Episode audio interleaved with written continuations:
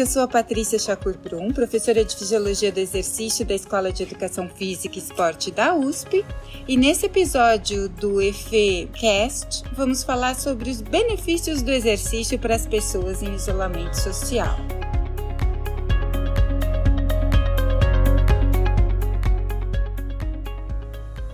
Meu interesse em pesquisa é entender os benefícios do exercício físico nas doenças cardiovasculares e, mais recentemente, no câncer. Como esses benefícios acontecem? A gente estuda como as nossas células do coração, dos músculos esqueléticos respondem ao exercício. E para isso eu uso desde células até pacientes que se exercitam para fazer o nosso estudo. Bom, para me ajudar a discutir os benefícios do exercício para quem está em casa, eu vou convidar a professora Ana Sara Levin, que é médica infectologista da divisão e diretora da divisão de doenças infecciosas do Hospital das Clínicas, divisão que está recebendo os pacientes diagnosticados com a Covid-19. Muito obrigada, Ana, por participar do nosso EFECast. E eu queria começar perguntando para você o que, que você pode nos dizer sobre isolamento social, esse modelo horizontal ampliado, para conter o avanço do vírus. Está funcionando aqui em São Paulo? O que, que você tem vivenciado lá no HC? Você acha que essa flexibilização desse modelo de isolamento para isolamento seletivo seria uma boa estratégia para nós? Bom, primeiro que a moda está mudando, então não vai se chamar mais isolamento social, porque talvez a gente não precise fazer isolamento social, a gente precisa de um distanciamento físico. Isso. Então acho que fica até melhor a gente falar, olha, o distanciamento físico das pessoas. Bom, a ideia do distanciamento físico é que uma pessoa transmita para menos pessoas. Então, Sim. mesmo que tenha uma pessoa contaminada, ela vai transmitir só para aquelas pessoas próximas a ela. E não vai transmitir para outras pessoas porque ela não está circulando. E também as pessoas que não estão infectadas vão entrar em contato com menos pessoas, tem menor chance de entrar em contato com quem está infectado. Pensando que muita gente vai ter uma infecção leve ou nenhuma, uma infecção leve ou nenhum sintoma, então isso vai ficar mais complicado. Então, a, a, ideia de distanciar todo mundo, independente de como todo mundo está se sentindo, é exatamente isso. Para que você fique longe das pessoas e tenha a chance de transmitir menos que, que acontece? Nós estamos vendo umas pessoas eh, defendendo uma, um distanciamento horizontal, uhum. né, um isolamento horizontal, que é esse que eu estou falando. E tem gente falando, inclusive nosso presidente, que é melhor que seja vertical. Difícil entender vertical, mas a ideia do vertical é vamos voltar todas a, todo mundo à vida normal, mas vamos deixar as pessoas que têm maior risco de ficar bem doentes separados. Isso é uma ideia boa, em princípio. Como um princípio, é uma ideia boa. Como uma prática, é muito difícil de fazer. Porque não adianta só falar isso. Uma pessoa idosa que estaria maior risco vai ficar em casa como? Se não tiver uma estrutura de gente cuidando. E essas pessoas que cuidam teriam que ficar presas naquele lugar, porque senão elas vão sair para outros lugares e trazer a infecção de volta para os idosos. Então, como uma ideia, é uma ideia boa. Como prática, eu não vejo que a gente tá, tem condições de implantar isso, eu também não vejo nenhum movimento da sociedade como um todo para organizar isso. Então, nesse momento, eu não vejo como a gente pode fazer. Daí o melhor seria o isolamento horizontal, como nós estamos fazendo Exatamente. mesmo. Seria o distanciamento físico horizontal. Todo mundo se distancia, por mais difícil que isso seja. É, então, porque uma das dificuldades desse distanciamento físico ampliado, né, o hashtag fica em casa, isso. É que as pessoas elas acabam ficando muito inativas, elas não fazem exercício, né? Pelo contrário, acho que muitas vezes elas ficam horas na frente da televisão. Sofrendo. Sofrendo, porque. Vendo aquela notícia toda. Exatamente. Quantas pessoas morreram, que está aumentando o número de infectados no nosso, na nossa cidade, no país, nos outros países. E isso acaba gerando angústia, tristeza e e as pessoas ficam acabam ficando muito tensas, né? Infelizes. Isso causa bastante estresse nelas, né? E daí elas se sentem exaustas no fim do dia.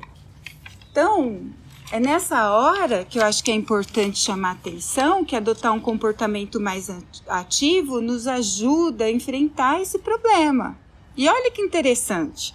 Você sabia, Ana, que na França, por exemplo, onde eles estão fazendo em isolamento, né? Vamos usar o termo correto, esse distanciamento físico já um pouco mais é, restrito, rigoroso, eles as, os franceses eles, eles, eles permitem os franceses sair de casa para algumas coisas. Por exemplo, ir ao, ao mercado, ir ao hospital em caso de necessidade, farmácia, farmácia e praticar exercício físico num raio de um quilômetro de sua casa, uma hora por dia, uma pessoa de cada vez.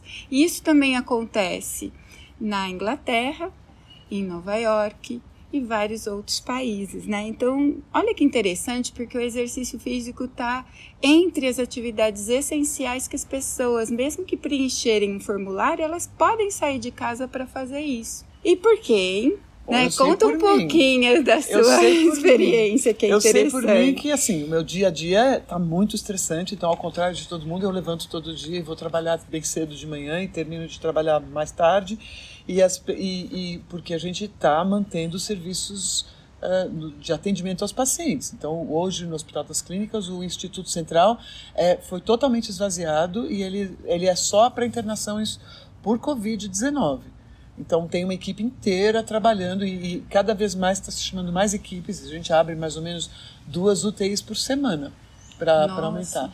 Aí, de novo, a importância do distanciamento social. Se isso crescer de uma maneira mais importante do que é agora, nenhum serviço de saúde vai aguentar. Então nós uhum. temos que ter que essa infecção aconteça devagar. Mas aí eu chego em casa, tô uma pilha, tô muito cansada. Às vezes eu acho que eu tô até doente. Eu chego em casa tão cansada que parece que eu tô doente. E daí é nessa hora que o exercício físico para mim melhora, melhora a qualidade do meu sono, melhora a qualidade dos meus pensamentos. É, é, é quase uma salvação. É interessante mesmo. E por quê, né? Olha, tem várias evidências científicas que comprovam a eficácia do exercício em reduzir a ansiedade, a tensão, a fadiga, melhor humor, a sua prontidão, disposição. E tá aí a Ana para comprovar isso um pouco para gente. Ela que está saindo e está lá na linha de frente, né, com todos esses pacientes de, tendo que lidar com o hospital, com a direção do, do hospital, da divisão que ela assumiu, né? Saiu também na, no jornal essa semana que é, quando você faz uh, atividade física em locais abertos, você tem que também tomar algumas precauções, por exemplo, não correr muito perto de outras pessoas ou atrás, porque alguns pesquisadores da Universidade de Leuven, na, na Bélgica, eles não são virologistas, mas eles trabalham com as gotículas de saliva, né, que viajam no ar quando a gente está correndo. Eles falaram para a gente ter um distanciamento um pouquinho maior do que aquele um metro e meio quando a gente está simplesmente parado para evitar que essas gotículas da pessoa que caminham pelo ar, né, da pessoa que está correndo, não chegarem na gente. Então, cuidem disso também. Correr lado a lado é melhor com um certo distanciamento do que correr atrás de pessoas, né? Mas fazer o exercício é muito importante para combater ansiedade, tensão, fadiga, como nós falamos até agora. E aí, Patrícia, a exercício aumenta a imunidade? Você acha que faria diferença no Covid? Ficaria mais imune? Olha, não dá para a gente dizer, porque precisariam de pesquisa para certificar se é, o exercício poderia ter um papel preventivo ou, ou, diminuir um pouquinho essa infecção viral. Mas, por exemplo, né, a gente sabe e há uma vasta literatura em imunologia do exercício mostrando que, de fato, o exercício físico moderado, quando você consegue qual, que é o exercício físico moderado? É aquele que você consegue praticar e conversar e falar. Quando você começa a ficar muito ofegante, não consegue falar, é que a intensidade está um pouco alta demais para você. Então, exercícios moderados. Esses exercícios, eles melhoram a resposta a vacinas, ele também reduz inflamação, ele aumenta a vigilância do nosso sistema de defesa, né, que é o sistema imunológico, a gente chama isso de imunovigilância.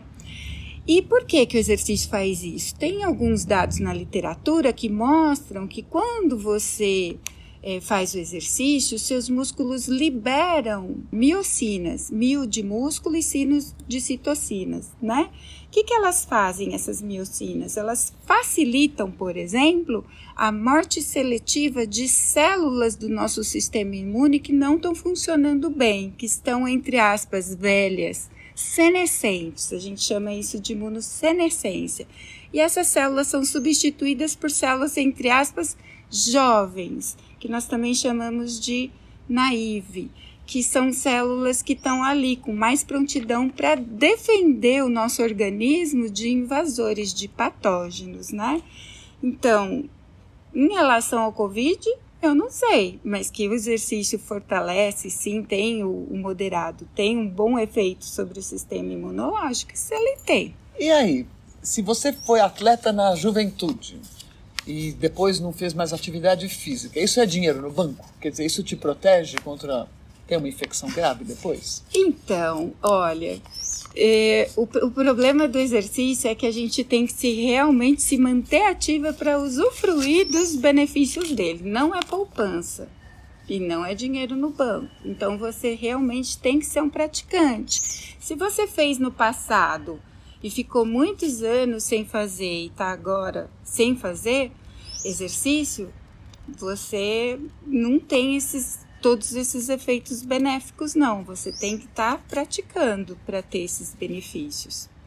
Tem alguns estudos que mostram que se você foi ativo é, durante a juventude, você desenvolve menos fatores de risco, parece ter menos incidência de doenças é, crônicas como o câncer. No entanto, se você não faz, não pratica o exercício, você não tem os, os efeitos dele no seu dia a dia, entendeu? Para um, um, um vírus como esse ou para outros benefícios que o exercício pode dar. Não é poupança, infelizmente. Então, gente, eu acho que o que a gente queria aqui era esclarecer um pouquinho dos benefícios que o exercício pode trazer para as pessoas que estão em casa a nossa mensagem é: pratique, pratique exercício com segurança. Isso vai te ajudar no dia a dia, vai diminuir sua tensão, vai ajudar a Ana a não ter muito trabalho e não vai sobrecarregar o sistema de saúde. E lembre que ele também auxilia e melhora seu sistema de defesa. Obrigada, viu, Ana? Obrigada, Patrícia.